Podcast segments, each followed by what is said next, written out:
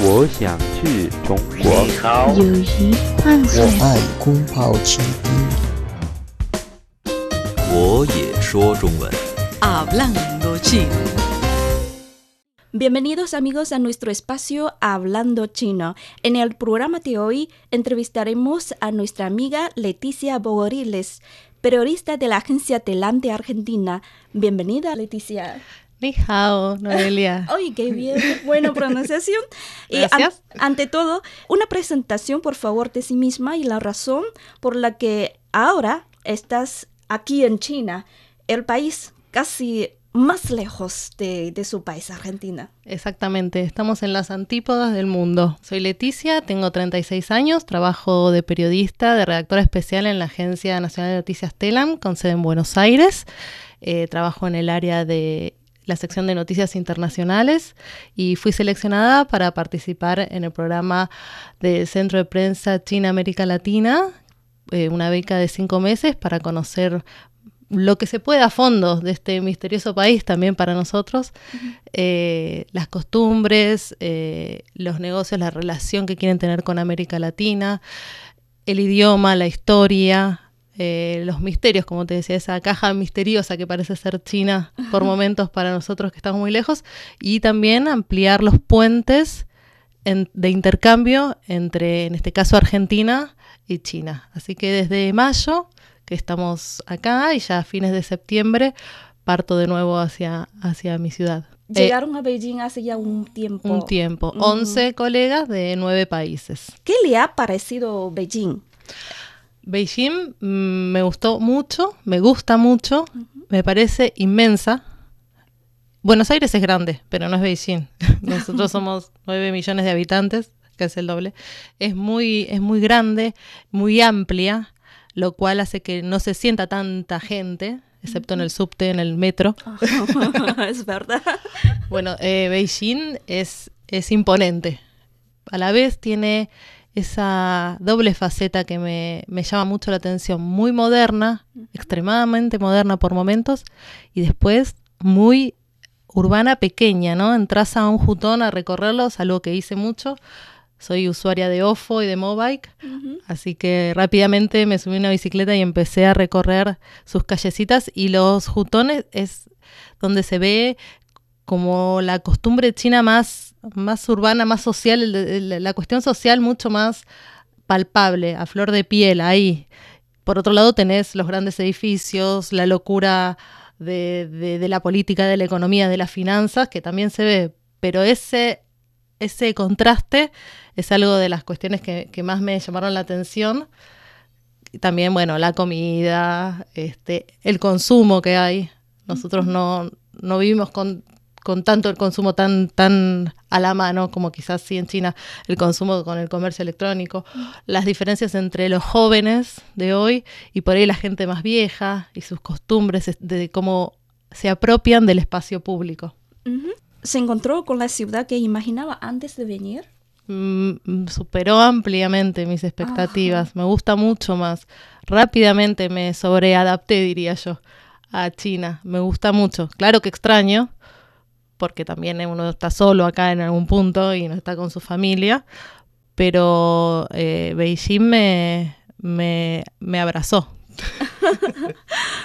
Bueno, ¿y qué es lo que más le ha llamado la atención y qué es lo que más le ha gustado de todo lo que ha visto aquí? Uy, qué difícil, pero Oh. creo que la gente. Ajá. Bueno, yo soy una persona de relacionarme muy rápido con la gente, me gusta. En todas las ciudades que fuimos, que fueron varias en las provincias, el factor humano creo que es lo que más me, me llama la atención, me gusta, porque mm, es cierto, y esto es un prejuicio, Mm. ¿no? Que viene de lejos. Uno quizás ve, ve a los chinos y como dijo un, un guía nuestro, ustedes nos ven todos iguales, decía, porque los ojitos rasgados, porque no sé, hay una... Y vos decís, no, le decimos, no, no nos vemos todos iguales, ni por casualidad. Son muy diferentes todos, la gente es muy diferente, eh, todas las provincias son distintas, hablan distinto.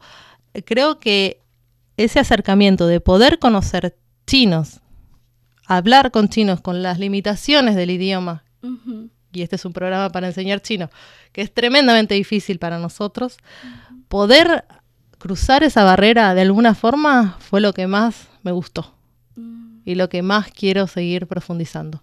Eh, a tocar el tema de idioma chino. Ajá. Antes de venir, ¿ha aprendido alguna vez el idioma? Yo me puse a estudiar chino tres meses antes de venir Oh. a China y cuando llegué acá sentí que no sabía nada.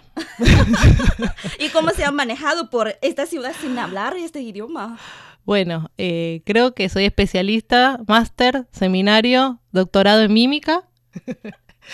Eh, un poquito, vas aprendiendo, vas intentando. Cuando la necesidad está, uno trata de sacar de donde puede un diccionario del celular, en, eh, eh, un librito, escribe, trata de, de- de apelar a cualquier herramienta para comunicarse, que es un poco nuestra tarea central, comunicarnos. Entonces, eh, me, cuesta y me costó mucho el chino, pero lo cierto es que cuando empecé con las clases, haber aprendido algo antes, sobre todo la estructura gramatical, que es mucho más fácil que el español, fue, eh, fue importante, fue salvador, fue liberador, porque yo ya entendía al profesor de lo que estaba diciendo. Entonces, aprender chino antes de venir, aunque sea el, mm, el- la estructura básica, después el vocabulario no, y los tonos ni hablemos. Pero fue, eh, fue importante. Sí, me cuesta con el chino, pero bueno, también, como te decía, uno tiene que comunicarse, no le queda otra. Y sí. bueno, apela a, a lo que pueda. ¿Y le parece difícil sin hablar este idioma como caminando en las calles en, en Beijing? Hay algo para mí de, de- de hermoso y de poético en no entender nada. y de que no me entiendan. Hay algo del anonimato, del idioma y de, de- que, que me gusta. Pero bueno, quizás a mí, no sé si le pasa a todo el mundo, que me gusta que no me entiendan y me gusta no entender a veces porque bueno, te tenés que conectar con otras cosas.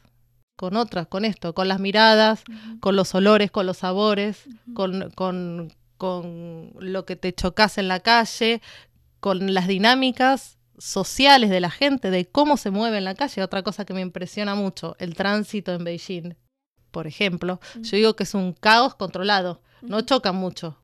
Por lo como manejan, podrían chocar mil veces más.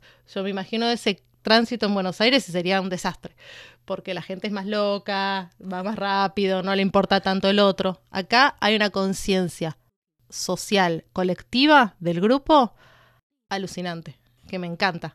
Me encanta vivirla y verla. Entonces, al no entender el, el idioma, tratás de buscar otros códigos, otras señales en las ciudades y en la gente que enriquecen mucho más este, tu propia cultura. Qué bien. Eh, ¿Tiene interés de seguir aprendiendo el idioma chino? eh? Mucho. Tengo mi profesora Lucía en Argentina que vino de beca a estudiar acá bien. y quizás me gustaría ya entrar al Instituto Confucio en Buenos Aires para poder seguir de forma también más sistematizada el idioma, pero sí, porque es mi destino volver a China además. Bueno, les deseo eh, gran éxito en el estudio de idioma chino. Bueno. Sí, sí. es. Muy bien amigos, hasta aquí llega Hablando Chino. En el próximo programa continuaremos hablando con Leticia Pogoriles sobre sus experiencias en China. Si quiere volver a escuchar este programa, visite nuestras webs espanol.cri.cn o espanol.china.com. Seguimos con más China en chino.